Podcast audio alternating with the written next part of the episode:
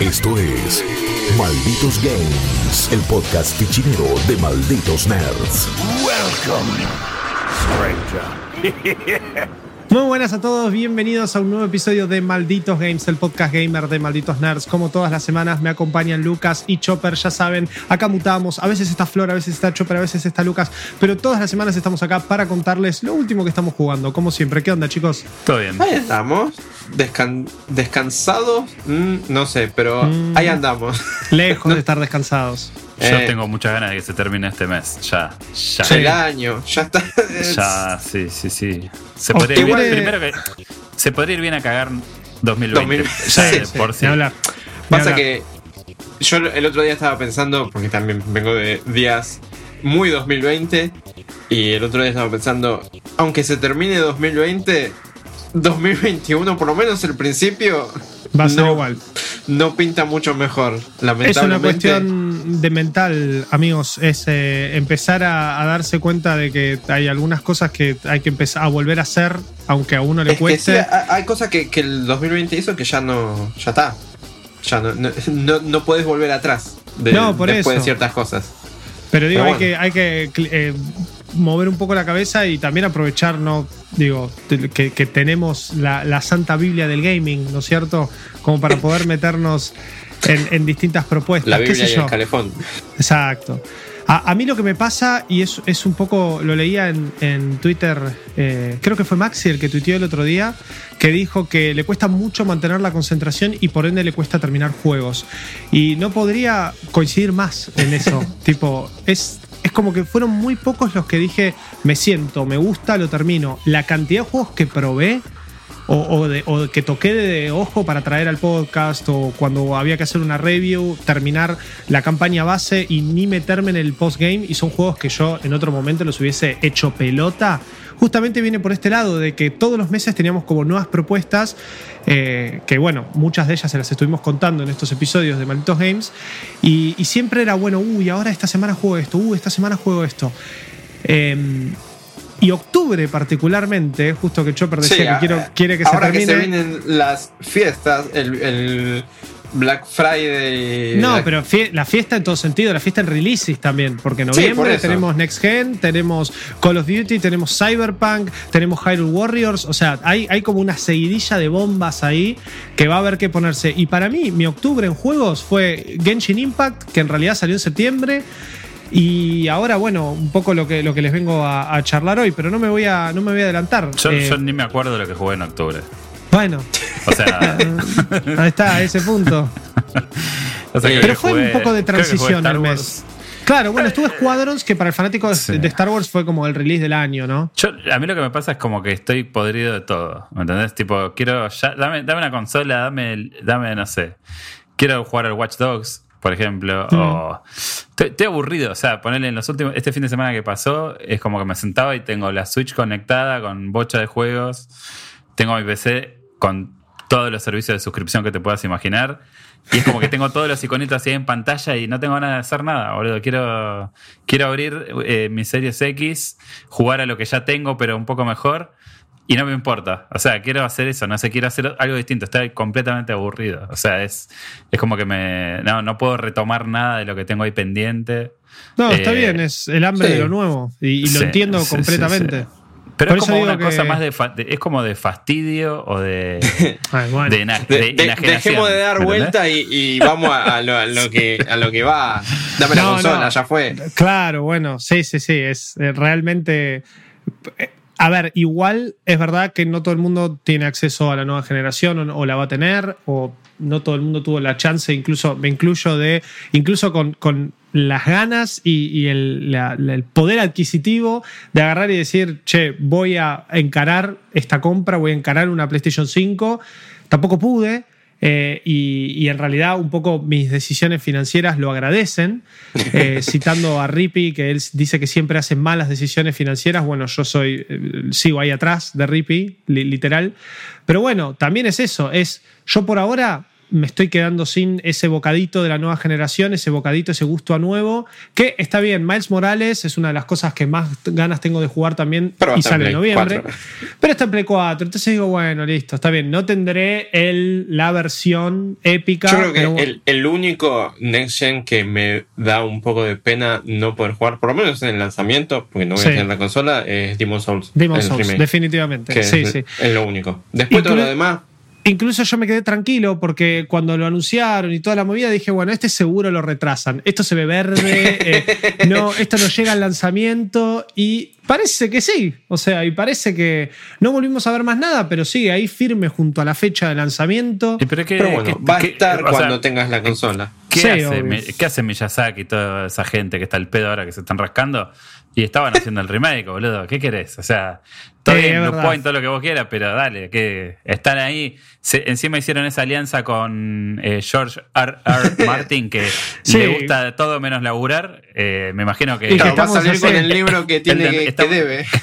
Claro, está más acostumbrado a vivir de rentas que Qué difícil debe ser laburar que- con ese tipo. Imagínate que eh, Hidekata Miyazaki que va y le dice tipo, bueno, che, tenemos que sacar Ten- un capítulo nuevo del juego, o sea, tenemos Un que... dame un tráiler, expandir. algo. Oh, bueno, mm, no sé. Escribime algo, boludo. Claro, Dos claro. líneas de diálogo. Pero, si ya te nom- pero ya tenés mi nombre para usar en la caja del juego, ya está. ¿Qué más querés? Ya- sí, sí, Sí, no me pidas lo que te escriba nada. Claro, claro, no me jodas, Eh, no, no. Todavía estaba sí. escribiendo la cuarta página del último libro de Game of Thrones, ¿entendés? Claro. O sea, Estamos, de acuerdo que, que- que este, es- este, es de, este lanzamiento es un soft launch, ¿no? De, de lo De las es la consolas. nueva generación. Sí, sí, sí. Sí, porque no, no, no- Sí, sí. Pero igual va Yo, más desde el de principio de, año, desde que, desde que el mundo se puso de cabeza y desde que la idea de gastar guita en una nueva consola me empezó a parecer una locura, que siento que 2020 no es el año para lanzar una consola de, de 500 dólares. Y la Y verdad sin, que embargo, y sin embargo, 500 dólares para lo que ofrecen eh, y sabiendo que tenés la digital a 400 y Series S a 300, son precios sumamente accesibles. Eh, entonces, o por lo menos para lo que es el mercado afuera. Ah, no podemos hablar de este país porque en este país nada es accesible, pero... Pero digo, yo iba a eh, eso. O sea, yo- hoy, hoy ha- hablamos de cualquier placa de video más o menos potente. Ponerle una 2080 usada, no baja de 70 lucas. Eh, la serie 30 son 100 lucas para arriba. Sí. ¿Me entendés? O sea, Que igual no- tenés 12 cuotas y todo, todo lo que quieras, pero, sí, claro, estás hablando de quieras, pero estás hablando de esa, de esa guita. O sea, ¿qué, qué es accesible? ¿Me entendés? O sea, Claro. y yo entiendo que la coyuntura hoy no nos hace pensar mucho más cuando vamos a plantear ese tipo de gastos. Pero bueno, también, yo qué sé, muchos, yo creo que no, no soy el único que actuó eh, en base a, che, mira, mejor ahora a cuando, cuando después caiga el precio final y vos digas, pará, me hubiera ahorrado, no sé, 50 lucas, porque puede pasar cualquier cosa. De hecho, yo soy completamente incrédulo a que va a llegar ese día y, y le voy a ir a buscar porque digo, capaz que ni siquiera eso, capaz que, no sé, hacen un piquete en la puerta del local o se va todo al recontra choto y, y, y rip importaciones, Pero- no sé. O sea, no... Sí, es sí, estamos ante eso- cualquier panorama, Sí, claro, cualquier claro. cosa puede pasar y bueno, qué sé yo. Pero bueno, videojuegos igual estamos jugando. Sí, sí, obvio, Sí. obvio, obvio que sí. El- la verdad que la nueva generación es verdad, hay incertidumbre en todo sentido. Coincido con vos en lo que decías del soft launch, pero estamos todavía a dos semanas y piquito de estos primeros lanzamientos de las consolas, de estas primeras, eh, esta primera tanda de juegos que tenés lo exclusivo, tenés lo multiplataforma. Todavía algunas eh, cositas siguen, eh, nos sigue dando el año para jugar y sí, bueno, este año tenemos, eh, este capítulo, perdón, y que en este año también, tenemos muchos lanzamientos independientes como Cloudpunk que dan, dan que hablar, tienen lo suyo y hoy Luke nos va a estar hablando un poco de la versión de consolas. Después yo les voy a estar contando un poco qué onda Crown of Tundra, que ya me estuvieron preguntando el viernes pasado durante nuestra transmisión Viernes Tranca. Había podido jugar media hora nada más, así que mucho no les pude decir. Hoy les traigo un detallado más concreto y acá con Lucas que también lo jugó. No sé si vos, Chopper, jugaste los DLC de Pokémon, estás al día, no. No son mi tipo de juegos. Perfecto, no, soy, listo. no sé- no soy un tipo Pokémon. Bien, bien, bien. No sos un tipo Pokémon. Y por último, eh, Chop nos va a estar hablando de Disc Room, lo nuevo de Devolver pensé un- Digital. Un, tipo de room, no es un tipo Claro. Pokémon. el tipo de room, claro, total. que se ve falopa as a fuck. Y creo que es la mejor forma de, de definirlo, pero bueno, ya nos vas a estar contando. Luke, te doy la batuta y arranque nomás. Arranque nomás. Bueno, Cloudpunk estuve jugando yo, que eh, es un juego que había salido en PC, ya te digo, en abril de este año y Sí. ahora llegó a consolas. Que yo en su momento en PC no lo jugué porque quienes eh, me hayan escuchado varias veces decirlo, mi PC es un- una tostadora con pantalla Sí. y no, no sirve Y para las estas quema cosas. un poco las tostadas. Claro, sí. Este, de hecho, escuchar a, a Chop decir cuánto está costando más o menos una placa de video casi me da un infarto. Pero. Ey, no te veo. y- Pero sí, lamentablemente. Sí, es está bien, no me mientas. No me mientas. Wildlife, claro. Eh, pero bueno, este. Ahora llegó a consolas Cloudpunk, ahora lo puedo jugar. Lo estoy jugando en Play 4 Pro. Y tengo mis problemas con el juego. No, a ver, hay una review Malditos Nerds que la hizo Flor en su momento de la versión de PC. eh, Saludo para que- Flor, la queremos un montón, la saludo para. Flor. Este, Flor mencionó varias cosas del juego que comparto y algunas que este port medio como que arregló y otras que empeoró. A Hmm. ver, Cloudpunk es un juego cyberpunk. Eh, Vamos. Estamos en el año de los Cyberpunk. Bien. El, el año cyberpunk en una ciudad que nunca no te dicen bien dónde es, pero se llama Nivalis. Es una ciudad cyberpunk típica, o sea, con la estética cyberpunk que vos esperás de eh, todos los carteles medio holográficos. neón. Sí. Claro. Y está, llo- está lloviendo todo Sí. el tiempo porque encima el juego eh, tiene lugar en una noche porque eh, la protagonista, Rania, eh, es, no te digo una taxista, pero es como...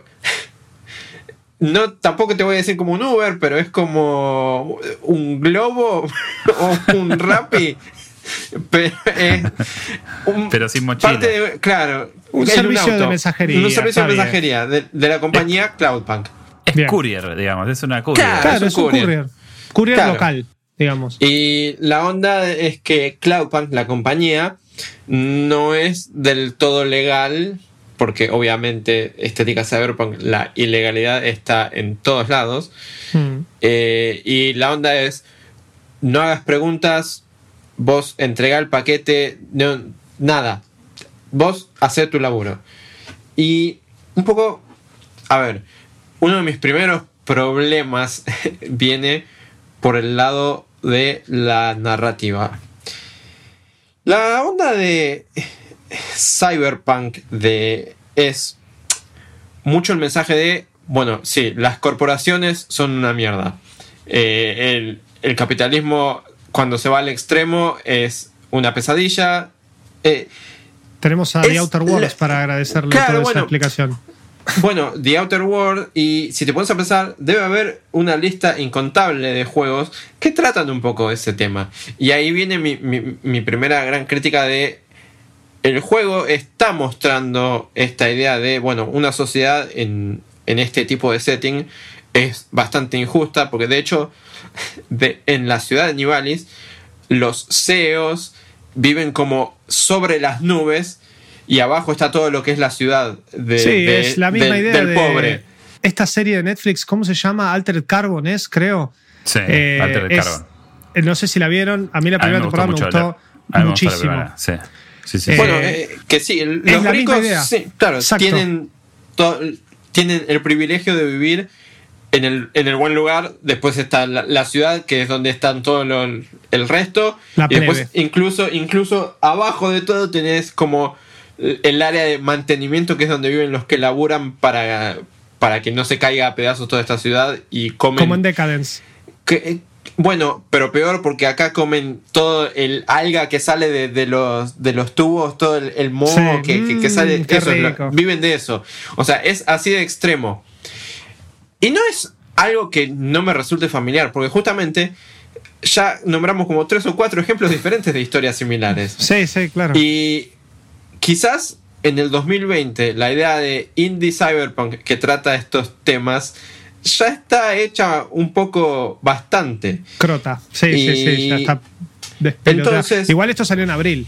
Claro, sí, pero sigue siendo un juego de, de 2020 que viene después de muchísimos otros, Mm. no solo juegos, sino series, animes, libros, películas, un montón de, de, me- de medios de entretenimiento que justamente tocan esta temática de, eh, bueno, las corporaciones son una mierda, ta, ta, ta, ta, ta. Entonces, Cloudpunk como que para mí debería compensar un poco con los personajes. O sea, si la idea de Cyberpunk, de, bueno, las corporaciones son una mierda, ya la sabemos. De hecho, incluso la idea de Cyberpunk ya está quedando medio obsoleta porque la realidad ya está quedando, ya se está poniendo al día con esas ideas. Nos falta el neón y los autos voladores, Este, pero estamos a, a- a dos eh, pasos. No, no me Eh, quiero sí, ni sí, meter. Eh, tenemos un billonario que le puso a su hijo el nombre que parece una fórmula de matemática y encima repostea arte sin, sin citar la fuente en Twitter. Así que no estamos muy lejos de, ese tipo de cosas. Y medio como que por eso me parece que tendría que compensar un poco con los personajes. Ahora bien, Cloudpunk medio como que se enfoca un poco en, mos- en mostrarte lo que es la ciudad de Nivalis eh, mediante este laburo que tiene la, la muchacha Raña. Ella lo que hace es recoge paquete, lleva paquete. Todo en el medio se dan conversaciones mientras vos manejás, porque el auto lo manejás vos, que pueden ser entre ella y el supervisor, que solamente se lo llama control, que a veces lo llama para decirle, che, tenés el paquete en tal lado, lo tenés que llevar acá, y de repente sale conversación, porque pasa. O que a veces eh, tiene que llevar algún pasajero, o a veces al- el paquete mismo tiene una inteligencia artificial y se pone a hablar, y, y las charlas salen un poco por ahí, pero medio como que son más en favor de establecer Nivalis como una ciudad de mierda que de establecer a los personajes como gente que vive en Nivalis. Claro. O sea, una de las conversaciones que más marcada me quedó es eh, en un momento en el que eh, Rania tiene que llevar un cuadro de un lugar a otro, un cuadro artístico, ¿no? Y cuando lo va a buscar, está la mujer que es dueña del cuadro y su amante, esposo, otro eh, que es un androide. Y la mujer no se quiere despegar del cuadro. No quiere que, que lo lleve ella, ella sola porque anda a saber qué le va a hacer al cuadro. Es, es la típica ricachona forra. Es ese personaje. Entonces ella se sube al, al auto con el cuadro y con su androide. ama- amado androide. Entonces ahí se da la charla de la típica charla de, bueno, nosotros los ricos, obviamente que somos mejores que ustedes, obviamente que ustedes eh, comen, comen, a ustedes les encanta comer mierda, Eh, eh, ese tipo de charla que ya la viste millones de veces en, en otros lugares, pero en Cloudpunk a mí lo que me pasa es que no me, no me suma nada al personaje de, de Rania, ni tampoco a este personaje de esta mujer porque en el momento en el que yo la entrego en su lugar, ya está, ese personaje ya fue. Claro. Y medio como que sirve para sumar al setting de la ciudad de New Alice. Pero, y ahí es cuando vuelve a, a mi queja de, bueno, pero esto es algo que yo ya vi varias veces, ya experimenté muchas veces en, en otras cosas. Necesito ese algo que me haga interesarme un poco en la historia de, de Raña.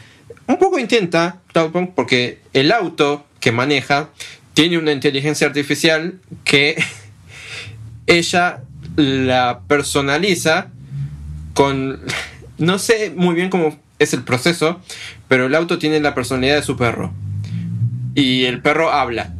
El perro sabe que es un perro que está metido en un auto como inteligencia artificial. Y... qué sé yo, por momentos es gracioso, pero por otros momentos medio como que la charla se estira demasiado y es como, bueno, ya, ya entendí el, el- el chiste. Y ese también es otra de, de las quejas que tengo, que por momentos se estira demasiado. Otro, otro personaje que, que también me dejó medio una impresión no demasiado linda es que en un momento Rania eh, se encuentra con un detective privado que también es un androide. Y el detective privado habla como si fuera la narración de una película noir. De, Ah, de- sí, sí, sí. y ella me dijo si la quería llevar a algún lado, pero ella lo que no sabía era que yo estaba investigando. Y habla todo así el, el androide. Y, eh, y, eh, por los primeros cinco minutos está bueno. Ahora, pasado media hora y todavía no había llegado ni a la conclusión de la primera parte de, de- de la trama del, del chico este, el androide este. Y ya dije, bueno. ah, ya está, ya entendí, es un detective Pero privado. cumpliendo, a la vez estabas cumpliendo tu objetivo. Es como que el- e, esa misión o esa entrega o esa, eh, esa levantada, porque al fin y al cabo es como un, taxi, Sí, te, te llevó a conocer un poco más de este mundo y a, a, a contarte la historia de otra forma. Que, a- yo creo que valoro más eso que el hecho de que quizá pueda ser medio cliché o medio cringe el, Sí, pasa que el, el la tema es que conversación. el tema es que yo no llega un momento en el que no puedo evitar las comparaciones con Claro. otras cosas que intentan contar historias similares.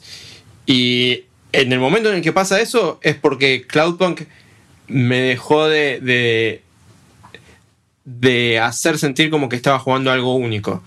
Que es quizás el- el- lo peorcito que tiene.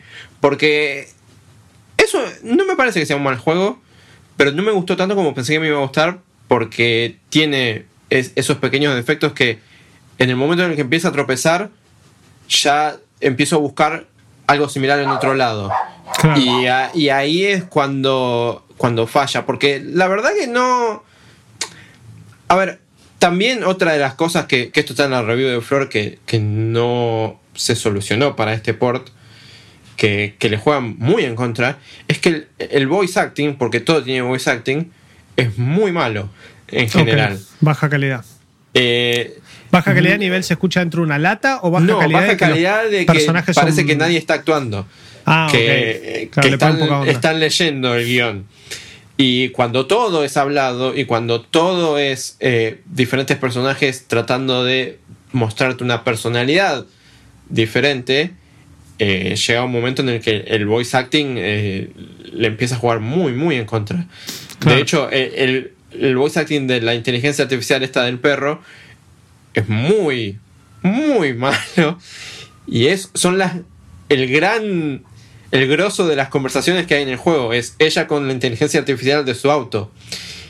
Y cuando tenés ah, esa performance que no, no tiene chispa, llega un momento en el que se vuelve todo monótono sin intención de volverse monótono porque no es, no es que está intentando imitar a una inteligencia artificial o a un robot en su en su hablar, sino que es casi por accidente que le sale. Claro. Pero, qué sé yo, hay gente que, que quizá lo puede tolerar un, un poco más. Lo que sí, que también de nuevo en, en la review de Flor de, de la versión de PC, eh, ella había mencionado problemas de cámara, porque hay momentos en los que salís del auto, para, ya sea para recoger el paquete o para Sí, sí, vas caminando. comprar algunas cosas en algún stand. Y eh, el juego tiene una cámara en tercera persona que está muy alejada en ese momento. O algo que es nuevo, que es que podés poner la cámara en primera persona. Y ahí podés ver un poco más de cerca, con mucho más detalle, todo lo que es los escenarios. Que usa, lo que tengo entendido, son los voxels. Que nunca, Sí, es- nunca me quedó bien en claro. Y los voxels son como, viste, eh, de tourist, son como estos, estos, este, Píxeles grandes, cuadrados. pixel grande, una cosa así, exactamente. Claro, bueno, eh, Eh, esa es la estética del juego. Y entonces con la cámara en primera persona lo ves todo mucho mejor, con mucho más detalle y se, se ve muy bien. La verdad que me gusta mucho la, la estética que tiene. Pero al momento en el que te subís al auto, que es donde más tiempo pasás, el frame rate me parece que deja bastante que desear. Ok. Por lo menos en, en- incluso te digo en Play 4 Pro. Porque la verdad que ese es, ese es quizás otro de las cosas que por lo menos en la versión de consola asumo que la versión de PC llegará a los 60. Pero en la versión de consola al manejar es bastante duro el frame rate. Cuando te bajás del auto y empezás a, a ir en primera persona por la calle, 60, clavado, así. Pero en el momento en que te subís al auto es como que estás manejando un tanque por lo, lo- lo duro que, que se siente el frame rate. Eh, También es un poco por el auto. Están, eh, digamos, el juego que es eh, mundo abierto. Es una Es especie de mundo abierto. O sea, tenés la ciudad y tenés diferentes como subidas de autopista que te, que te llevan a otros distritos. Pero los mapas son chiquitos. Son grandes. No, no, en dos ¿No son minutos, menos de dos minutos, vas de una punta a la otra. Pero es vertical o no. O sea, por más que sea Tiene, chico. tiene verticalidad y también tiene una, una cuestión de, de- grande de amplitud, pero, pero sí, o sea, no te digo que, que te vas a pasar horas y horas explorando, porque tampoco es que, que puedes explorar mucho. Te- solamente puedes bajar del auto en lugares específicos donde puedes estacionar y tenés una o dos veredas para explorar. Claro. Y por eso vos pasás la mayor parte adentro del auto, que un poco por la historia también, el auto es bastante duro de manejar, pero tampoco le ayuda al frame rate. Porque es un juego de Unity, el, mo- el motor Unity, que Sí. siempre tuvo sus problemas en consolas de Ay, esta ay, ay. generación. Y para colmo Por es un juego. Claro, para colmo es un juego en el que está lloviendo constantemente y el frame rate a veces eh, no, no le da. Y la verdad que para hacer. Para afectar justamente la mayor parte del juego, que es donde manejas, le juega bastante en contra. Igualmente, llega un momento en el que podés mejorar tu auto, porque después de cada entrega medio como que desbloqueas, no sé, un caño de escape nuevo o eh, algún un motor nuevo. Pero después lo tienes que pagar, obviamente, con la plata que vas haciendo con los envíos. Pero desbloqueas la opción de comprarlo. Y medio como que te ayuda un poco a, a agarrarle mejor control. Pero no se, no se termina de sentir bien justamente porque el frame rate no, no le ayuda. Es como. Está bien, yo no juego muchos juegos de, de auto, pero no es lo mismo jugar un juego de carreras a 30 FPS que a 60. No, claro, claro. No, Y- Ni hablar. Y menos cuando Sí, no, como un juego le cuesta pelea. llegar a. Claro, y menos cuando le cuesta llegar a 30 también. Esto está en Switch. Cloudpunk. Esto está en Switch. Me encantaría ver qué onda la versión de Switch, pero no sé cómo, cómo le habrá ido a Unity en Switch. Sé que en, en Play y Xbox Tiene tuvo sus problemas siempre, pero. complicaciones. No, el Switch está explotado de complicaciones. Bueno. Sí. Los porteos son muy difíciles de hacer. Bueno, entonces. sí. Tal vez no sea muy jugable creo- en Switch. No, Claro, po- podemos, no. po- po- claro, podemos adelantarnos y decir quizá Cloudpunk en Switch no es la mejor Sí. opción. Para Igual mí. está en Steam y está baratito. Claro, después de haberlo jugado, yo creo que. No sé si algunas de las mejoras, tipo esto, la cámara en primera persona, la habrán puesto de nuevo en la versión Seguro de PC. sí. Imagino que sí. Pero Un update. yo diría que me parece que la versión a jugar es la de PC. Está bien que haya llegado a consolas y ahora ha- haya más gente que lo pueda jugar, pero el que tiene la posibilidad de jugarlo en PC, me parece que va por ahí. Lo que sí, de nuevo, es, es un juego de Cyberpunk que no tiene mucha originalidad, a pesar de, de, de que suene interesante, porque juegos de Cyberpunk de tacheros ya existen, juegos de Cyberpunk de, que tienen que ver con conversaciones también ya existen. De hecho, Valhalla eh, es uno de mis juegos favoritos de todos los tiempos y es un juego en el que sos una bartender conversando con, con gente. Claro. También es un juego Cyberpunk. También medio Cyberpunk, sí. Está, Y- lo- los Pero la- Shadowrun también están buenísimos, que son Cyberpunk, Mm. eh, así RPG. RPG estratégico. sí. Sí. Está buenísimo. Claro, o sea, Shadowrun Tactics. el, el género no, no le faltan ejemplos buenos. Pero me parece que Cyber, eh, Cyberpunk. Cloudpunk. Ahí está. Cloudpunk. Ojalá estuviésemos hablando de Cyberpunk. este, Cloudpunk intenta, pero medio como que no, no llega, la verdad. Pero, qué sé yo, va a depender de cada uno. Quizás a quien pueda tolerar más esta idea de el voice acting no es tan bueno, pero no me molesta. O la historia es algo que quizás ya vi en otro lado, pero igual me gusta. Seguramente lo va a poder digerir más fácil. eso sí, jugar en PC. Así te cortas. Siento que lo interesante está más en descubrir un poco el, el mundo que te quiere plantear y estas eh, historias a través de las charlas, de las entregas, como que mejorar el auto, salir a caminar o encontrar Sí, cosas. de, de hecho, Flor en su review dice que todas esas cosas está de más y tiene Claro. toda la razón porque no, al fin y al cabo no, no pinchan ni cortan todas esas cosas. Por eso. no, no aportan nada.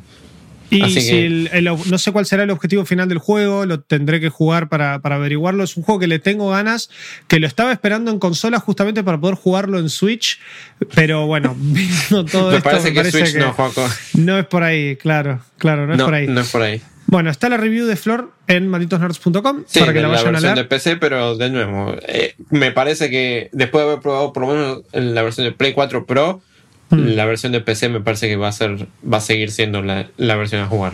Sigue siendo la mejor cita, bien. Y después para eso, para la versión de consola, entonces acá tenemos el veredicto de Lucas Rivarola. Eh, Igual la pasaste bien. Sí, sí, o sea, fue relajante, si se quiere. Bien. Eh, el- la música acompaña mucho, también yo Sí, vi muchos obvio, videos del eh, juego y, eso- y la, la lluvia, el sonido, el neón. La Claro, estética y la, la tiene re bien hecha. La, Es que claro, toda es- la onda cyberpunk. Es el noir neón. Claro. Que, que, bueno, es lo que el, el tono que le da el, el cyberpunk-ish de, de todo el asunto. Bueno, perfecto. Eh, estamos entonces con esta recomendación, al menos en plataforma PC. Está disponible en Nintendo Switch, PlayStation 4, Xbox y PC. La versión de PC está 239,99 pesos argentinos en Steam. Así que eh, está bastante, bastante accesible. Malditos Games.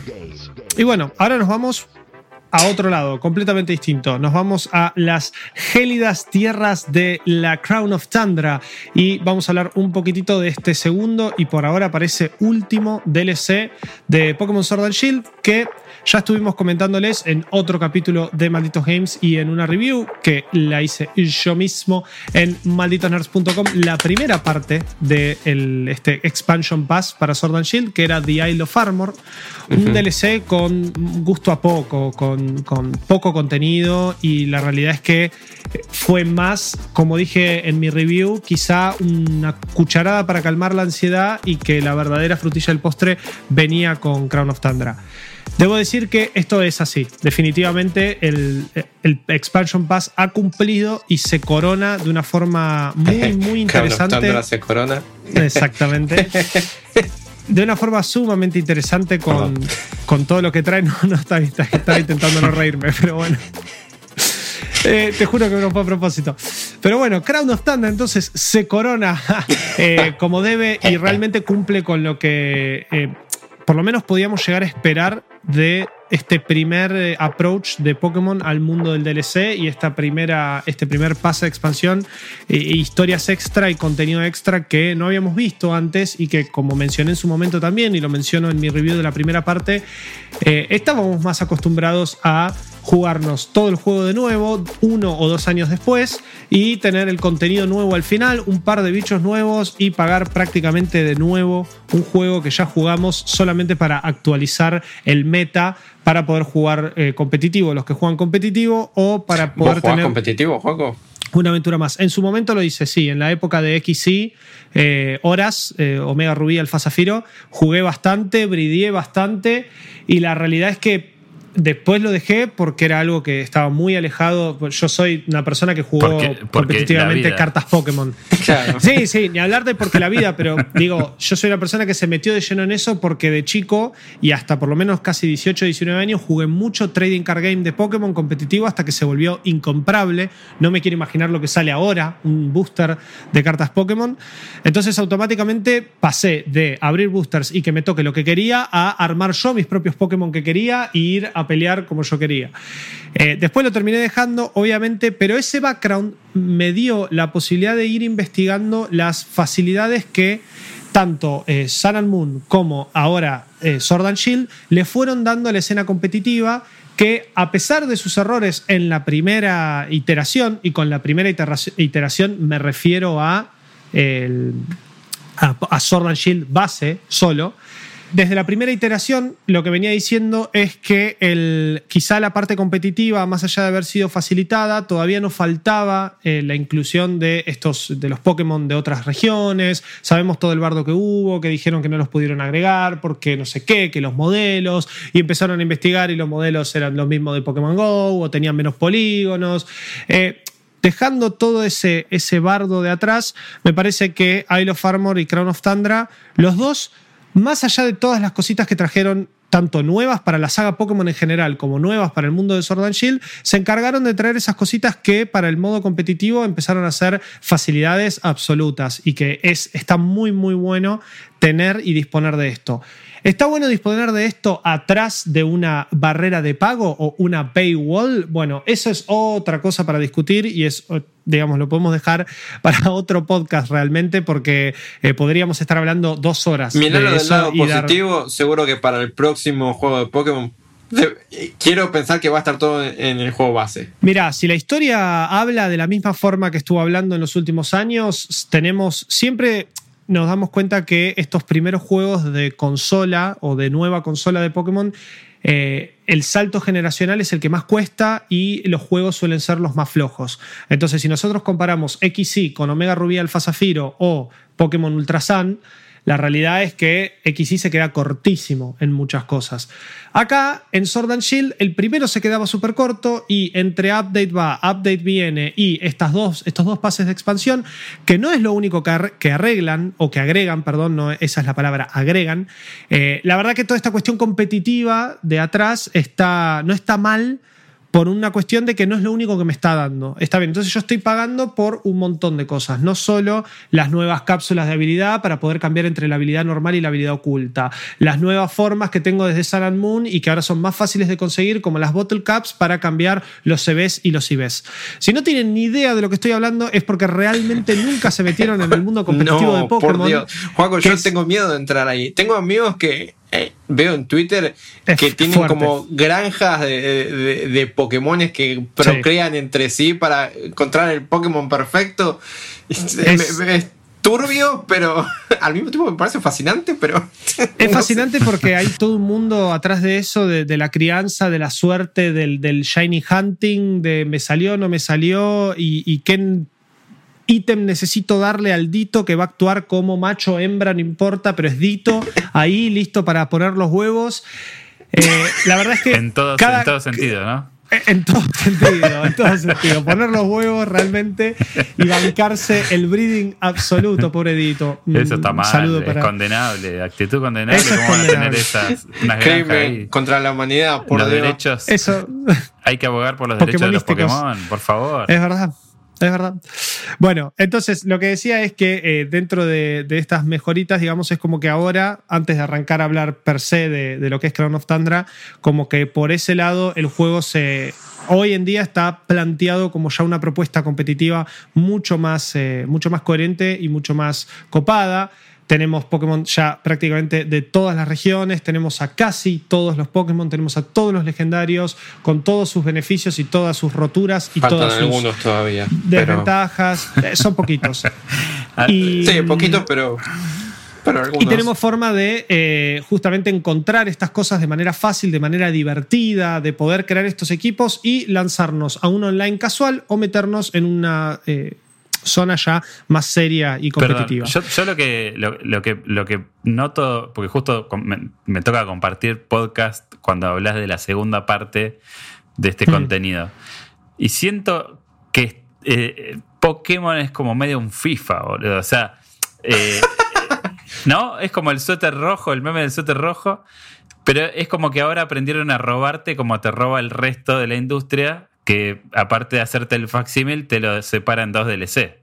¿no? Es como que aprendió ese truco, de alguna manera. Vamos a ver qué pasa con el próximo. no, quiero ser, no quiero sonar polémico ni picante por demás, no es la intención tampoco trolear, pero me llama mucho la atención cómo eh, se va abriendo el juego para ese lado, ¿no? Eh, el tema es que estamos acostumbrados a que nos choren de otra forma. O sea, Pokémon nos viene choreando hace años de otra forma. Pero no con los DLC. Este choreo es nuevo. Claro, este choreo es nuevo y nos gusta y lo vamos a permitir porque es Nintendo.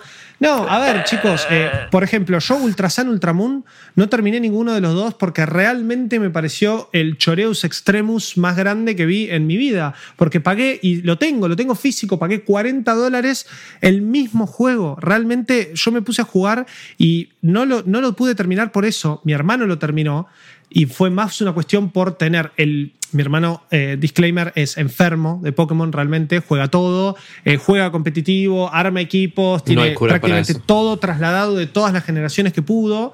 Sí. Incluso cuando yo era chico y teníamos el cable Link y el, el Poképark para pasar del diamante y perla, de los cartuchos al diamante y perla, bueno, de todo.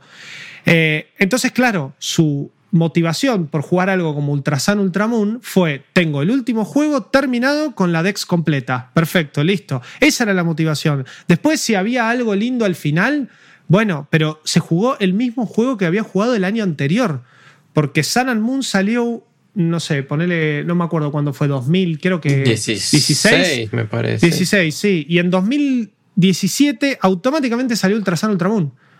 O sea, y ya tenías ese agregado que tranquilamente ese agregado podría haber sido un DLC barato, pero todavía Pokémon y la Nintendo 3DS y toda esa movida no estaba preparada para lo que sí se preparó desde el lanzamiento a la Switch. Y vimos juegos como Zelda, como Mario Kart, como eh, Mario Tennis, con DLCs, con boludeces, con cositas que ya pertenecían directamente al ADN de Nintendo, no eran solamente cosas tercerizadas, ¿no? No eran juegos de Ubisoft que venían a simplemente poblarte la shop de DLC o juegos de EA. Entonces, respondiendo a tu pregunta, Chop, eh, Pokémon nos viene afanando de esta forma hace rato y nosotros venimos cayendo de maduros, no solo por las cositas nuevas y los sombreros nuevos, sino además también por esto mismo, por esto de tener la última versión con el final de la historia cambiado porque aparece un tercer legendario que me calma las dos bestias y una tira sol, la otra llueve y este viene del espacio y qué sé yo. Entonces es como que eh, por ese lado yo recibí mucho mejor este Expansion Pass porque dije, bueno, ok, el juego salió el año pasado, este año no voy a tener un, un, Sword- un Pokémon Sword Shield, ¿entendés? Eh, y va a ser el logo del escudo y la espada clavada atrás. Pokémon y de la nada, claro, o, o Pokémon Pistol. Gun, gun Grenade. Gang Pokémon Hand Grenade. Sí, sí, ya vamos más o menos por ahí. Eh, la verdad que Sword and Shield, mm, en todo lo que es el ADN en sí del juego y, lo que nos quiso contar, a mí personalmente me decepcionó muchísimo. Me gustaba muchísimo el setting y sentí que el juego en sí, la historia y la recta final fueron un desastre. Eh, lo bueno de Sword and Shield son todos estos sistemas que suelen aparecer, como pasó con XY, las mega evoluciones en su momento, eh, todos estos nuevos sistemas que aparecen para poblarte y hacerte el juego más divertido. Está bien, ahora no tenemos mega evoluciones, pero tenemos Gigantamax, que es básicamente lo mismo, en una forma más flashera y encima pudiendo jugar online en una wild area que al principio nos quedó chica y después con dos expansiones ya nos diste dos wild area más que hacen de todo un- una aventura más interesante, obviamente si uno tiene la capacidad de jugar online o tiene la capacidad de jugar con amigos. Entonces, los dos DLC de Pokémon Sword and Shield, para mí, se centraron en esto. Agarraron lo más fuerte que tenía el juego original y dijeron, bueno, vamos, en la primera instancia te vamos a dar una wild area más. Esto no te lo tendríamos que haber cobrado, pero te lo estamos cobrando porque lo que se viene después va a estar buenísimo. Sí, te damos un Pokémon nuevo, con una transformación nueva y un montón de features como poder preparar esa sopa que te cambia de Dynamax a Gigantamax, que eso tendría que haber estado en el primer juego y eso no tiene que estar atrás de una paywall. Porque lo primero que dije cuando me enteré lo que era el Gigantamax, que te enterás al final del juego en el Sword and Shield, Dije, bueno, ¿y cómo hago para que este ahora pueda ser Gigantamax? No, no podés, tenés que atraparlo. Ándala, che tu madre. Entonces fue esa mi reacción. Y después me sacan un DLC en donde yo, con un hongo rojo que crece en una cueva, podía hacerme la sopa y con, le daba la sopa al Pokémon y ahí, viste, como Popeye se comía la. La, La espinaca. em, la espinaca, eso, y ah, salía Gigantamax. O al revés, para volver para atrás, porque algunos Pokémon por estrategia conviene más. Pero después el resto de, Isle of Armor era una cosa vacía de contenido en todo sentido. Tiene una punta de historia que tiene que ver con este nuevo Pokémon que es Kupfu, que evoluciona en Urshifu, eh, que supuestamente viene de una eh, región lejana que no es ninguna de las que conocemos, porque si no hubiesen dicho viene de Hoenn, viene de Kanto, viene de Yoto. No, viene de una región lejana, que tampoco es Galar. Y está entrenando en este dojo porque acá en la isla de la armadura nos cagamos todo a manos. Punto, listo. Esa es la historia. Y vos, por arte de magia, terminás haciendo esa vuelta. Acá, en Crown of Tundra, la cosa es ya. eh, avanza a pasos agigantados y se deja muy de lado esa, esa parte o ese DLC que en realidad nos quiso traer un par de features nuevas y una nueva Wild. Fue bien recibido porque desde los primeros trailers donde veíamos estas raids con Pokémon legendario que íbamos a poder hacer en Crown of Tundra, ya automáticamente la gente dijo, bueno, pero pará, estoy pagando eh, 30 dólares, dos DLCs, el primero seguramente va a ser una cagada, pero el segundo, uff, ¿cómo se va a venir el segundo? Finalmente llegó Crown of Tundra y, el- y llegó bien. Porque tenemos eh, algo que, si uno ahora se pone a analizar el paquete completo de Sword and Shield con las dos expansiones, se encuentra con que esto tendría que haber sido el juego base con. Y toda esta parte de Crown of Tundra que tenemos tendría que haber sido el post-game.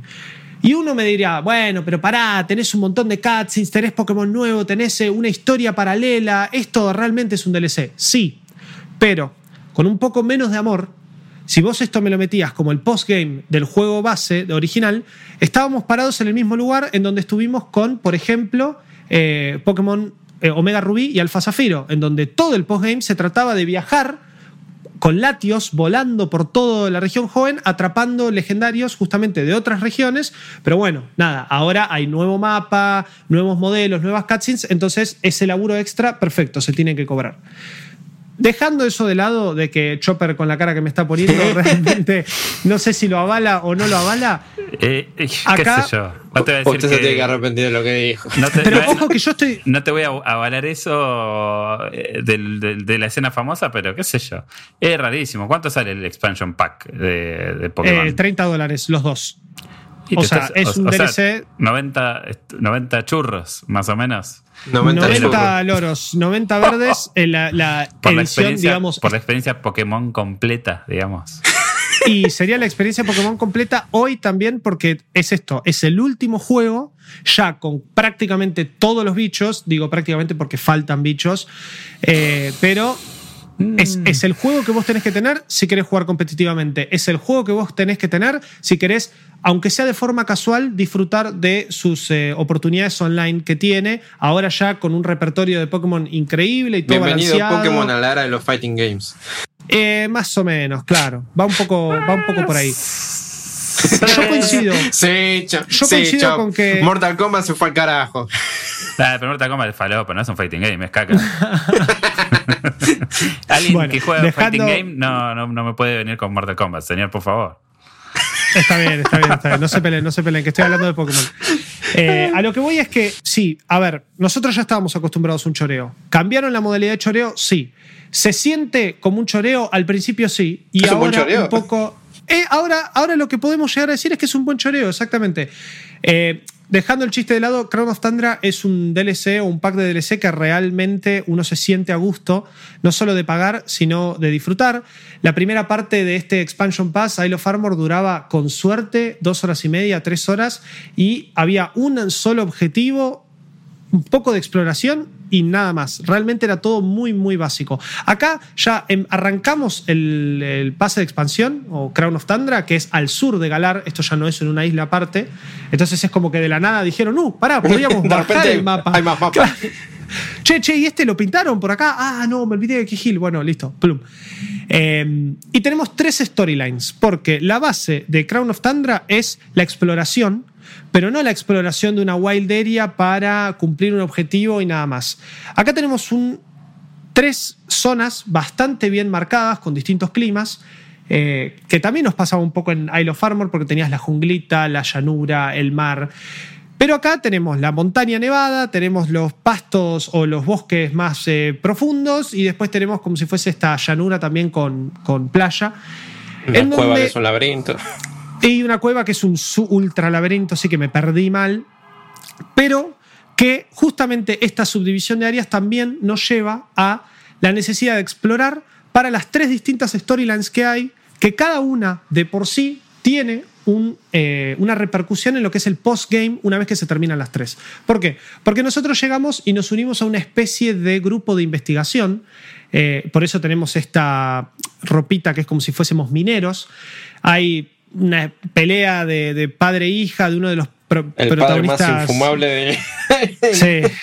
De los protagonistas principales del DLC, que es un, un tipo que vive ahí en uno de los, de los pueblos de la Crown of Tundra y tiene, digamos, él está investigando estas distintas apariciones de no solo leyendas o Pokémon legendario, sino de distintos comportamientos y cosas raras que pasan en base a eh, canciones y eh, leyendas, no, no, no específicamente de Pokémon legendarios, sino leyendas que tienen en esta Crown of Tundra. Es como si la parte de Crown of Tundra fuese lo más de antaño a lo que es Galar.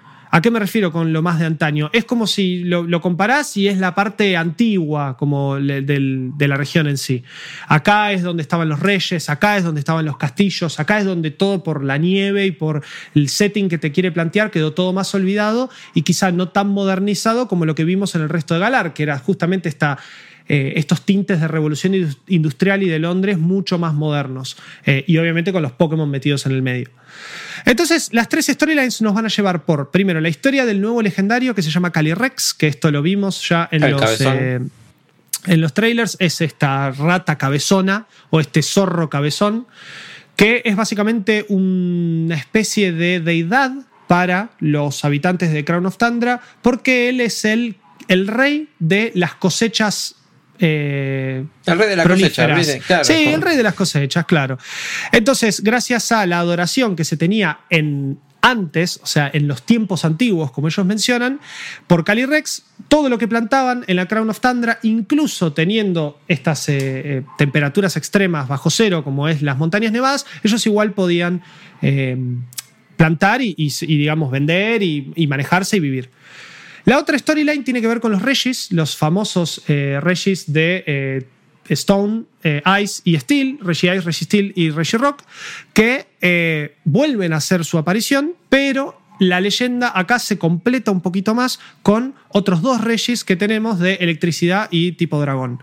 Esto es la misma historia que teníamos con los Regis en el momento en el que jugamos Joen, allá por el 2003, Rubí, Zafiro, Esmeralda, y lo mismo cuando jugamos Horas. Eh, eh, son básicamente también eh, golems de antaño que quedaron en un sueño eterno y en distintos templos, en esta, esta vez aparecieron en la región Galar y se desarrollan de una forma en donde ya la franquicia Pokémon nos explicó un poco mejor esto y ya no nos parece tan raro, porque ya un poco por la serie, un poco por los juegos, nos dan a entender que Pokémon legendarios hay muchos. No necesariamente hay un solo Lugia, un solo Ho-Oh, un solo Reggie.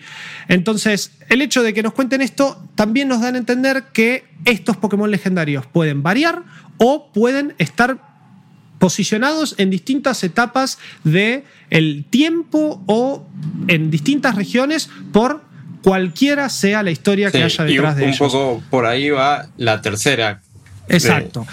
La tercera storyline que es de las tres aves que conocemos, Moltres, Zapdos y Ar- Articuno, pero en sus versiones galarianas. ¿Qué quiere decir esto? Así como en su momento con Alola vimos estas transformaciones al mejor estilo Darwin eh, de estoy en otra región, me adapto, entonces Bullpix era de fuego. No, bueno, acá Bullpix es de hielo. Y Ninetales también es de hielo. Bueno, esa es la Alola Form de Bullpix. Después en Galar tuvimos lo mismo. Y Ah, incluso en los Weezing. DLCs. Bueno, sí, Wizzing era un, un gentleman con eh, su tubo de revolución industrial en la cabeza y era de tipo veneno dark eh, en vez de. No, Fairy, Hada. Fairy Dark. Fairy Dark es, claro, ya no es veneno. Eh, bueno, estas adaptaciones regionales llegan a los legendarios. Entonces ahora tenemos un Moltres, un Zapdos y un Articuno que ya no comparten los mismos tipos y que además cambian rotundamente su forma. Las versiones Shiny tienen los colores originales, lo cual está muy bueno, es un lindo detalle. Eh, pero anda a sacar un legendario Shiny, te la regalo la cantidad de resets que tenés que hacer o el ojete, vamos a decirlo mal y pronto, que tenés que tener para que eso te toque. Eh, entonces, un poco la Crown of Tundra nos lleva por estas tres eh, historias, estos tres caminos. No hay mucho más, no me voy a entrar en de- no voy a entrar en detalles de cada una de las historias. Por ahora terminé la de Calyrex y hice por la mitad la de eh, los Regis. Esto salió el viernes, estuve jugando lo más que pude el fin de semana. Ya Sí, con lo que jugué y con ahí, lo que- exploré, Bien, ya con lo que jugué y con lo que exploré, ya hice más que prácticamente el completionist de The Isle of Armor, que era, fueron cuatro horas y media y regalándole unos 20 minutos eh, de boludeo y de tipo, bueno, a ver, hagamos una raid. Entonces, ¿qué quiere decir esto? Que yo ya en prácticamente ese tiempo jugué, ni siquiera sé si la mitad del DLC, todavía me queda mucho que explorar y todavía no me metí a hacer las raids, porque todo esto se desarrolla al igual que Isle of en una gran wildería gigante, eh, con distintos climas y todo. Con un montonazo de secretos que tienen que ver con otros Pokémon legendarios que también están escondidos y que también están investigando, como son eh, Virizion, Terrakion y eh, Cobalion, que son los tres perros legendarios de Unova, generación 5, Pokémon Black and White.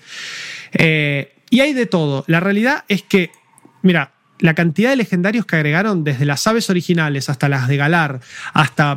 Mewtwo, Entei, Raikou, Suicune, Lugia, ho los tres Regis, Latios, Latias, tenemos un montón. Posta están prácticamente todos. Muchos van a estar metidos, como dije, en la historia y con distintas cositas que nos va a ir permitiendo el DLC hacer mientras exploramos. ¿Cómo llevamos adelante estas tres historias? Tenemos como una especie de pistas, tenemos tres Legendary Clues y cada una es una storyline. Entonces, a medida que la vamos avanzando, vamos anotando en nuestro cuaderno de investigación, porque ahora somos parte de este grupo de investigación, las actualizaciones que vamos teniendo y eso nos va dando el próximo objetivo. Hay algunos objetivos que son muy fáciles y otros que son bastante complicados y nos van a llevar a explorar Sí, muchísimo. igual le puedes pedir una pista al muchacho este. Sí, al- pero al no tiene muchas luces el muchacho Sí, este, no, porque es medio boludo. el- el pobre Algunas pistas son muchacho. y léete tu cuaderno y confía en tu instinto. Y vos tipo, ok, gracias y por confía la en ayuda. Google. Así. Sí, literal. Pero bueno, eh, ya mencioné en su momento algunos cambiecitos, eh, ni bien arranqué, algunos cambiecitos que se hicieron para el modo competitivo, que también lo tuvo Isle of Armor. Ya mencioné un poco lo de las tres storylines. Está lleno de legendarios. ¿Cómo se desarrolla esto en un modo nuevo que tiene Crown of Tundra, que solo está disponible acá en este DLC y es un área específica del mapa, que se llama Dynamax Adventures, que la verdad que está muy, muy bueno. Y es básicamente un dungeon crawling procedural, pero no procedural en cuanto a los caminos que tomamos y cómo se desarrolla el mapa, sino a los tipos de Pokémon que nos vamos a tener que enfrentar. Vamos a entrar a una cueva, a un den, como se llaman estas cuevas de donde se produce este fenómeno Dynamax, y peleamos con- contra estos Pokémon gigantes en equipos de A4, ya sea online o offline con NPCs. Pero en esta vez no vamos a entrar y pelear contra uno solo. Esta vez vamos a entrar y vamos a ir avanzando en tres peleas distintas que van a terminar con una pelea contra un legendario. ¿Crees una ahí- comparación que Sí. tiene algo que ver? Es como la torre de Mortal Kombat, ¿viste? Elige Bueno. tu Es así. Es así, claro. Es cada vez que peleas, los pasos son random, al final siempre está Shao Kahn. Acá, al Claro. final, vas a tener un, Un Pokémon legendario. legendario. Claro, que va a tener que ver con otra. eh, va a tener, digamos, la propuesta va a ser completamente random. No es que tiene que ver que si te tocaron muchos dragones, Sí, vas a tener al final a un, Palkia. con un Articuno original, no el Articuno de Galar. Exacto. Claro, bueno, porque los, eh, las aves originales están solamente disponibles en este, en este lugar. ¿Qué contexto nos dan? El- nos da el juego para que justifiquemos que estos legendarios están acá. No hay contexto. Es lo mismo que en horas. Vos jugá, claro, divertite, atrapá los legendarios. Los querías, los tenés, dejate romper las pelotas. Literal. Es lo mismo que en Omega Rubí Alpha Zafiro, cuando al final con Latios explorábamos estos rift dimensionales en donde de la nada adentro había un Entei. ¡Uh, mirá! Vino de Yoto. No, no vino de Yoto. Está ahí porque está ahí. Atrapalo y no preguntes. ¿Por qué está bueno esto? Porque no vamos a utilizar nuestros Pokémon. Que nuevamente nuestros Pokémon, si estaban en nivel 100, vuelvo a hacer la misma recomendación que hice en su momento, atrapen cosas nuevas y jueguen con esas cositas nuevas, especialmente ahora que hay legendarios y se pueden disfrutar. O en Pokémones nivel nuevos. 70 y pico. Yo, o Pokémon una de las primeras cosas que hice cuando arranqué fue me encontré un Nidoran y me lo atrapé. Y después Bueno, sí, Nidorino yo- y después Nidoking y ya está, yo estoy chocho. Y lo tenías en nivel 65, 70, que era súper competitivo y al mismo nivel que el resto de los Pokémon, que al igual que en Isle of la máxima nivelación que hace es de nivel 75. Es el tope que tiene. Entonces, si vos vas con tus cosas nivel 100, a lo que sea que le pegues, le vas a romper la cabeza. En estas Dynamax Adventures, nosotros no podemos usar nuestros Pokémon predilectos, nuestros equipos 6 y Bs ricos armados, sino que vamos a tener que usar Pokémones rentados, rental Pokémon. Al principio vamos a elegir uno y vamos a arrancar la historia con ese, o, o la aventura con ese. Nuestros amigos o NPCs van a elegir otros. Cuando nosotros, por ejemplo, en la primera instancia nos elegimos un Flareon, vamos a arrancar en la cueva y vamos a tener cuatro opciones de tipos. Si yo elegí Flareon, obviamente que voy a ir contra lo que le haga más daño. Entonces voy a elegir el camino de Grass, de pasto. Voy contra un Pokémon tipo pasto. Claro, uno dice, listo, me va a tocar un trico y le voy a romper la cabeza porque es pasto puro, le hago por 4 de daño con fuego, chau, a casa. Le hago No es tan así. cuatro. Porque hasta ahora en Sword and Shield ya vimos que las mezclas de tipos son rarísimas. Entonces podemos llegar a tener justo nuestro Flareon es tipo fuego puro. Y nos vamos al Grass, pero resulta que es un Pokémon tipo pasto agua. Entonces, claro, no tiene un ataque de agua y chau Flareon. Estas peleas que vamos a ir haciendo en cada instancia son max rate battles de las que ya estamos acostumbrados. Cuatro contra uno gigante. La diferencia está en que no tienen escudos, por suerte. Porque les digo la verdad, es bastante complicado. La vida que nos saca y todos los status condition se van acarreando en cada una de las peleas. Entonces esto hace que cada subsiguiente pelea sea complicada. Lo que pasa es que cuando terminamos cada una de estas max rate battles, nosotros podemos capturar ese Pokémon y cambiarlo por el que tenemos o podemos decidir no atraparlo y cambiarlo por otro random que aleatoriamente nos tiran. Siempre esa aleatoriedad algo nos beneficia porque nos va a permitir eh, tener una especie de ventaja contra la próxima, el próximo escalón. Pero cada vez es más difícil, así que realmente esto es un desafío. Y ni hablar de llegar al legendario final y tener que matarlo para capturarlo. Por suerte, en un ratio de captura de 100%. Así que si le tiramos al legendario una Pokéball es lo mismo que tirarle una Master Ball. Lo vamos a atrapar sí o sí. Todas estas capturas no van a tener su entry en el Pokédex. ¿Qué quiere decir esto? Que los legendarios están por estar y no por el hecho de llenar una Pokédex, sino por llenar el, la Living Dex, como se le dice en el mundo de Pokémon en la internet, que es no solo tener los registros, sino que tener los bichos capturados y ordenaditos en tu, en tu cajita. Pero bueno, a ver, Dynamax Adventures, eh, nuevas cápsulas de habilidades, como les mencioné, para eh, los Pokémon que querramos hacer competitivos, la cantidad de legendarios que hay, algunos metidos en la historia, otros no. Tres historias súper interesantes, súper completitas, que nos dan este gustito más a este miticismo y esta eh, no sé, historias de antaño que siempre te quiso contar Galar, como los reyes, los antiguos, bla, que no tienen nada que ver con el Space Time de, de Diamante y Perla, eh, Yin y Yang de Unova. No, esto es historia pura, dura. Esto lo completa un poquito, hay mucho para hacer. La verdad que realmente este DLC es algo que me encanta tener y me encanta poder estar disfrutando. Me encanta no habérmelo ganado en una mañana, realmente. Pequeño detalle. Y, y una vez que terminamos todito, hay un par de cosas, como les dije, postgame, que tienen que ver con otro tipo de Pokémon que se pueden atrapar y además un torneito de eh, batallas dobles, que es como si fuese la segunda parte de la liga Pokémon que hay en Galar, que es bastante complicado. Bastante, bastante complicado. Yo eso no llegué, pero mi hermano lo escucho putear a dos habitaciones de distancia. Ahora, en este momento, porque está peleando contra Leon y no sé quién más y no les puede ganar.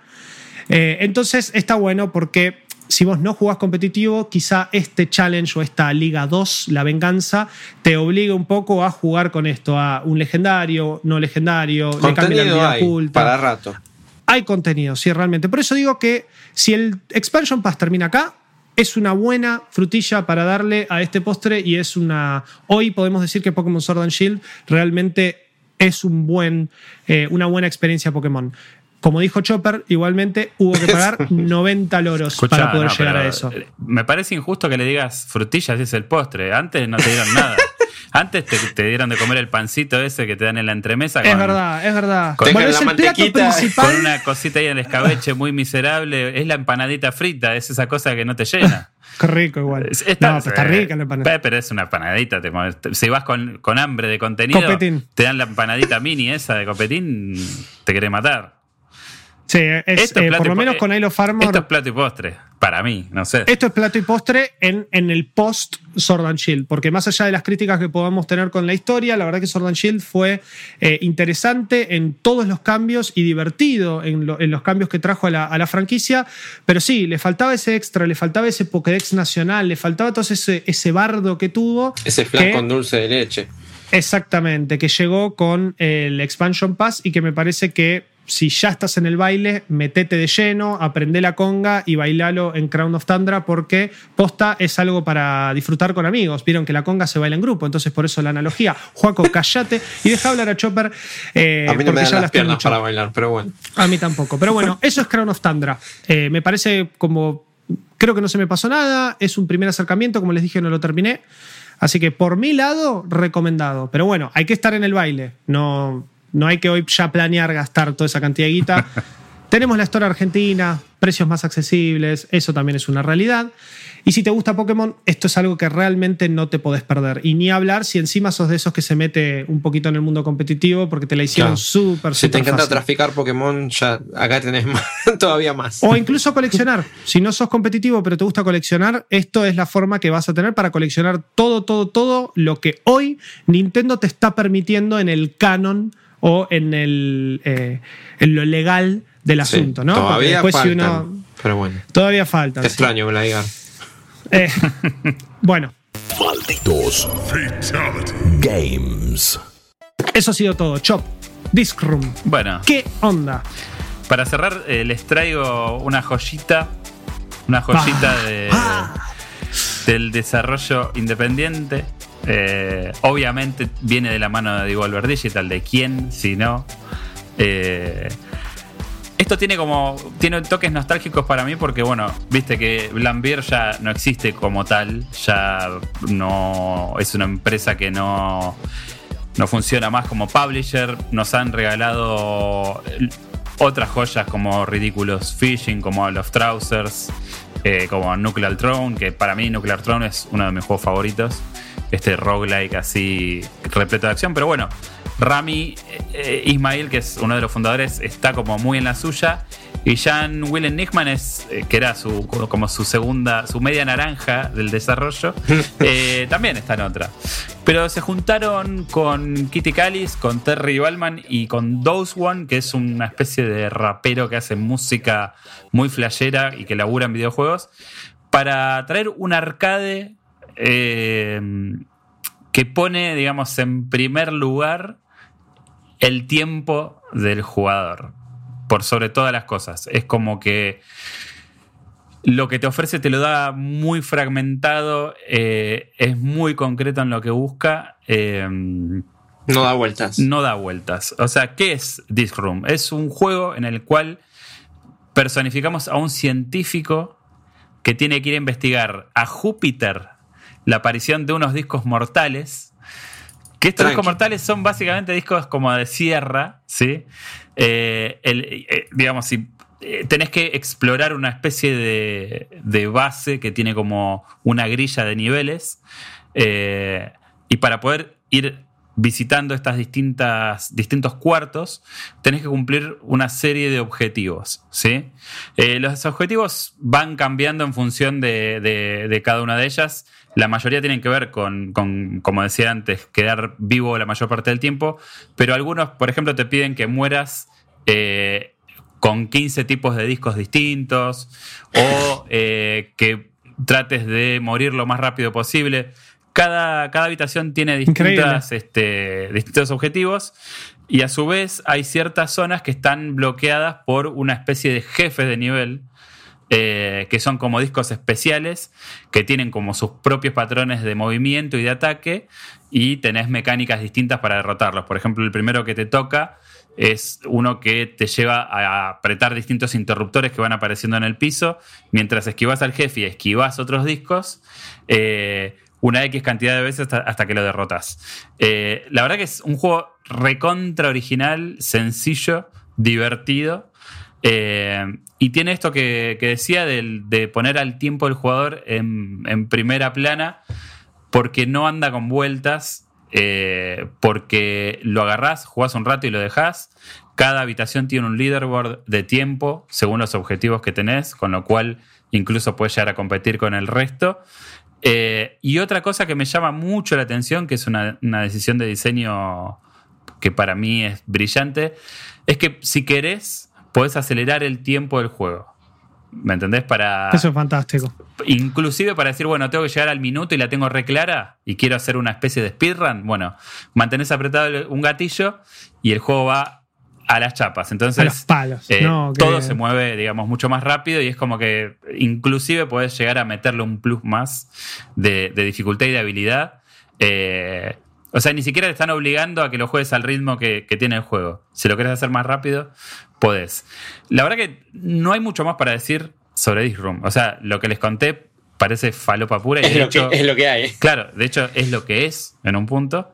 La historia, ¿qué onda? O sea, ¿qué te intenta contar en esta exploración de Júpiter con discos asesinos? No tenés mucha historia Oh. realmente. Ah, ok. O sea, es toda una gran intro. Porque veo cutscenes, veo Eh, animaciones increíbles, veo hasta unos cuadros que parecen cómics. Sí. En realidad es eso eh, más que nada, o sea, yo todavía no lo terminé, estoy más o menos en un 60% del juego. Recién estábamos este, fuera del aire, comentábamos cuánto dura aproximadamente. Megawaki lo reseñó en nuestro sitio, pueden ir a leerlo ahí. Eh, y creo que él había dicho algo de cuatro horas. Está más o menos en el promedio de duración que te da este juego, que lo puedes conseguir en PC eh, a unos 15 dólares, en PlayStation 4 también, eh, en Switch y bueno, en Steam, obviamente en Steam pesitos. pesitos 249 pesos sin impuestos, ¿no? O sea, a eso le agregan el solidario país y bueno, los 12.000 impuestos que tiene el dólar ahora. Eh, así que les va a quedar Te termina quedando en unos 300, 300, y pico de mangos. casi 400. ¿Qué sé yo? Para mí es un, es un juego que vale la pena porque es algo original, fresco, divertido. Eh, yo lo estoy jugando en Switch porque me place, básicamente. Eh, y porque Y se creo- presta. Muy bien. se presta, es un juego perfecto para Switch. Eh, y tiene mucho del ADN de Blambier eh, por todos lados, que es algo que a mí particularmente me, me agrada. Eh, ciertos sí. efectos de cuando morís, la pantalla es medio que tiembla, la música está buenísima. O sea, es un juego bien de, de autor. eh, súper divertido, súper honesto. O sea, no te busca vender nada por fuera de una manera grandilocuente, sino que es eh, honesto, es acotado y es divertido. Eso para mí es lo más. lo, lo- lo mejor que tiene. Eh, Yo, sí, sí. yo tengo una, una pregunta. Sin haber visto ningún video, ¿puede ser que me suene a una que es una comparación apta con un Bullet Hell? Eh, en, de alguna manera puede ser eh, No metas a compatible. Tojo en esto, Lucas. No, pu- No metas el Tojo en esto. Puede ser, eh, puede ser que se asemeje por momentos a un Bullet Hell.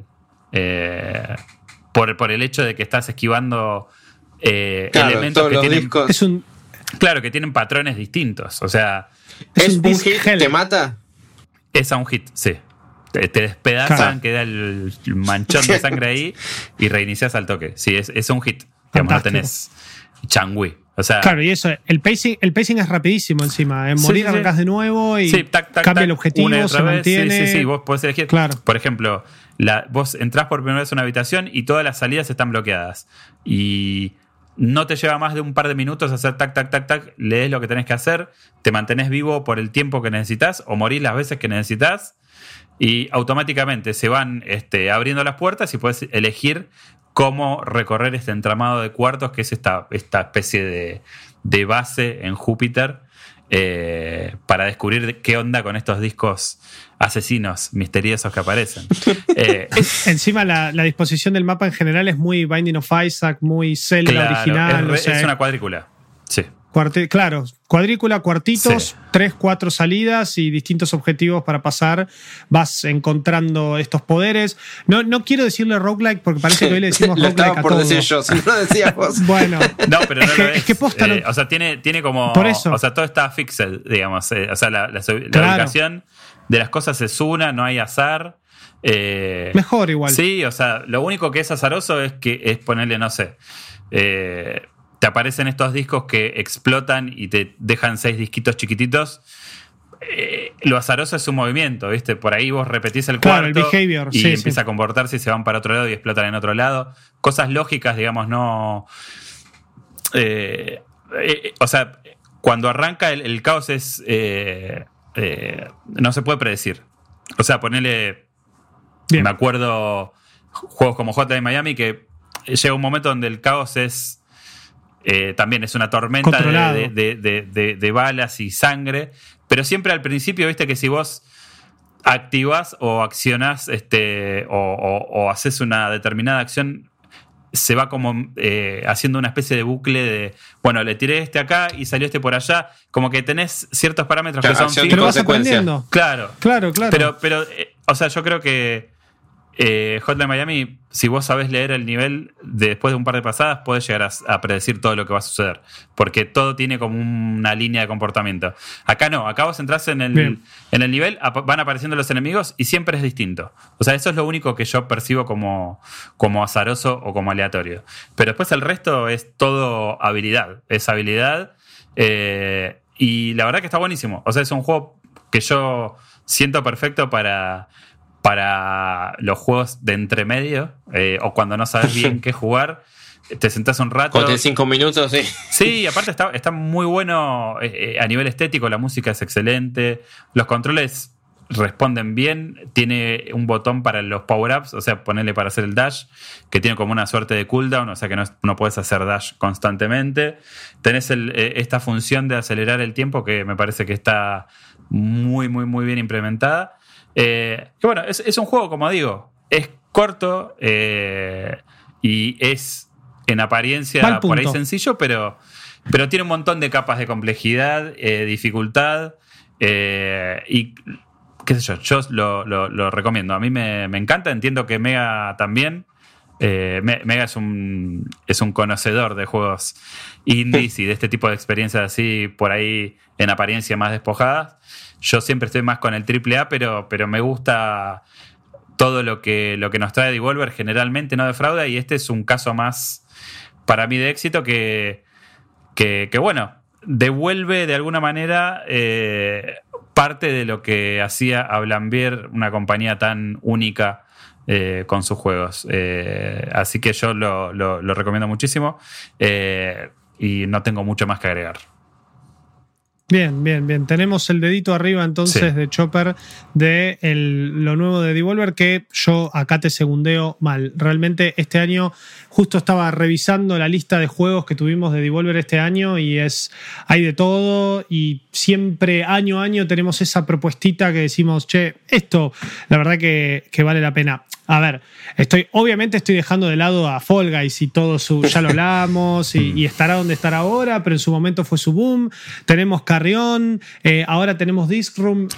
Creo que, Creo mira, que la- Witcher a principio de año. Mira, la única, la única bostita que sacaron, me parece, pero porque a mí no me gusta, y me parece una, siempre me pareció una mierda, es este Sirius Sam, que encima compraron el estudio ahora, Sirius Sam. que no sé para qué, Mm. Porque tenían ganas de comprar un estudio, se ve que como... Tenía plata. Había plata. pero realmente me parece... Bueno, Flor nos estuvo contando de- del 4 y también sonaba lo mismo. Sí, es como que no, no, viste, no entendí la movida esa, pero bueno, es, el, es lo único flojo para, para, eh, digamos, desde mi punto de vista, que tienen en su catálogo. Pero el resto es, es eh, intachable. O sea, tienen un muy buen ojo para seleccionar los, los proyectos que, Las propuestas. que deciden Mm. apoyar, que deciden empujar. Eh, y siempre nos están dando algo distinto. Y para mí, este juego es un bálsamo en el sentido de que eh, me libra un poco de tener que estar aprendiéndome cosas, de acordarme de dónde estaba, eh, Claro. de jugar los juegos eternos de no menos de 20 horas que tenemos que jugar siempre. Eh, no sé, yo celebro cada vez que aparecen esto- estas experiencias, estos juegos así rápidos y efectivos que te dan exactamente lo que querés al toque. Eh, yo festejo, porque porque sí, porque la industria va para otro lado. La industria va para el engagement, Sí. para el grindeo, el lootboxeo. o sea, acá es tipo. El juego no termina nunca. Sí, no, acá es. Toma, divertite, esto es sencillo. eh, de risa. Y ya está, te cagas de risa, posta que está muy bueno, visualmente es una cosa encantadora. En Switch va súper porque no es un juego que le pida mucho, sino todo lo contrario, Claro, pero no. si lo querés jugar en PC me parece que también es súper válido. Para cortar un poco, como decía, con, con el perfil o el corte de los juegos a los que estamos habituados, ¿no? Ya sea por nuestro laburo o porque queremos jugar y todo tiene un montón de, de hooks. Y de, Open World sí, RPG sí, sí, sí, experience with the new side quest that will take you no to the qué, depths of the está. Sí. Sí, esto está bueno. Es un poco volver a las raíces de lo, de, de- de lo que eran los juegos en un principio, que no, no, no es que me quiera Al poner. arcade. Claro, no, no, Claro. no quiero decir que todo el tiempo pasado fue mejor, porque creo que estamos en un gran momento para, para jugar videojuegos, pero a veces eh, siento que hace falta volver un poquito a, a este tipo de propuestas. Eh, y este This Room creo que es la oportunidad perfecta para hacerlo. Me, encanta la, la conclusión. Me encanta la conclusión y comparto. Es algo que tengo ganas de jugar, que probablemente termine jugando en, en Switch. Lo re veo así, on the go. Y, y la verdad que también tu propuesta, Luke, Cloudpunk, es algo que vengo pispeando desde principio de año y siento que quizá ahora es el mejor momento para jugarlo, especialmente con, con lo que se viene el, el mes que viene en lanzamientos, en títulos y que ya entramos en esta recta que no frena hasta mitad de enero o pasado enero por todo lo que se nos acumula y por todo lo que tenemos que jugar, pero que bueno, obviamente vamos a estar acá contándoles en el semana a semana lo que estamos jugando y eh, las eh, distintas propuestas que en estas semanas hemos tenido algunas propuestas indies que no dejan de ser interesantes, por supuesto, algunas propuestas AAA que parece que son lo mismo, como Chop nos estuvo contando con FIFA 21, pero bueno, para eso estamos acá y para eso están todos los capítulos de Malditos Games que ustedes ya pueden disfrutar en su plataforma. Podcastera favorita. Este eh, lo van a estar escuchando cuando esté disponible y además también en Manejomio, el canal 600 de Flow, donde nos pueden ver ahí cada tanto aparecer con nuestras bellas caras y con un montón de material de fondo para acompañar esta bella charla. Chicos, les agradezco como siempre muchísimo por haberse sumado, los quiero un montón Oh. y nos vamos a ver eh, la semana que viene. Espero me vean porque yo de la nada me apagué. No sé si vieron sí, que estoy estás, como... eh, te están envolviendo las sombras. Sí, sí, esto es por hablar eh, bien de Pokémon. eh. Está viniendo Darkrai y me está empezando a, sí, a llevarme. Eh, bueno, nada, eso chicos, nos vemos la semana que viene eh, con un nuevo Malditos Games y muchas gracias a todos los que están del otro lado escuchándonos y bancando la parada semana a semana. Nos vemos. Chau, chau. Esto fue Malditos Games, el podcast fichinero de Malditos Nerds.